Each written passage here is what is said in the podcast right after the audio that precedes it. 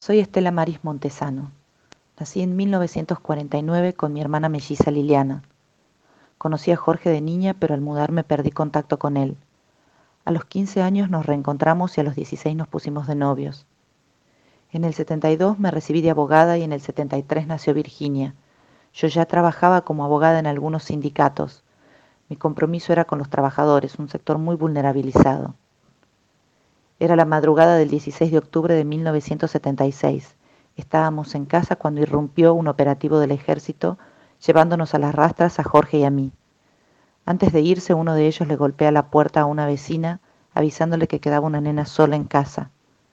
Pensar en volver a estar con Virginia me daba fuerzas en medio de una siniestra incertidumbre.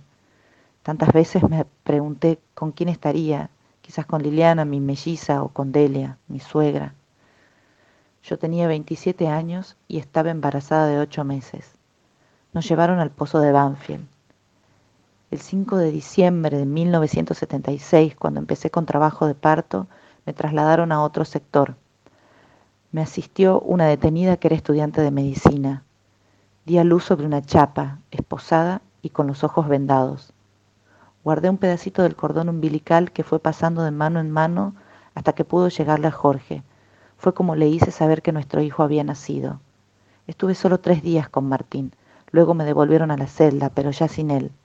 Tuve una crisis de llanto y pedía desesperada por mi hijo.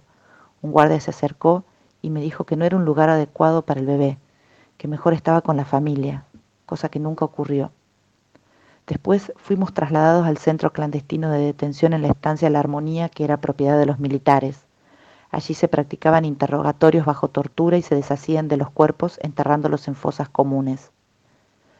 Alicia Carminati, que estuvo detenida conmigo, fue liberada. Ella le contó a mi familia todo lo que vivimos en el pozo de Banfield. Años después, mediante un anónimo que llega a la CONADEP, mi suegra, Delia Giovanola, se enteraría que Jorge y yo estábamos enterrados en la estancia La Armonía. Memoria, verdad y justicia. Treinta mil somos todos.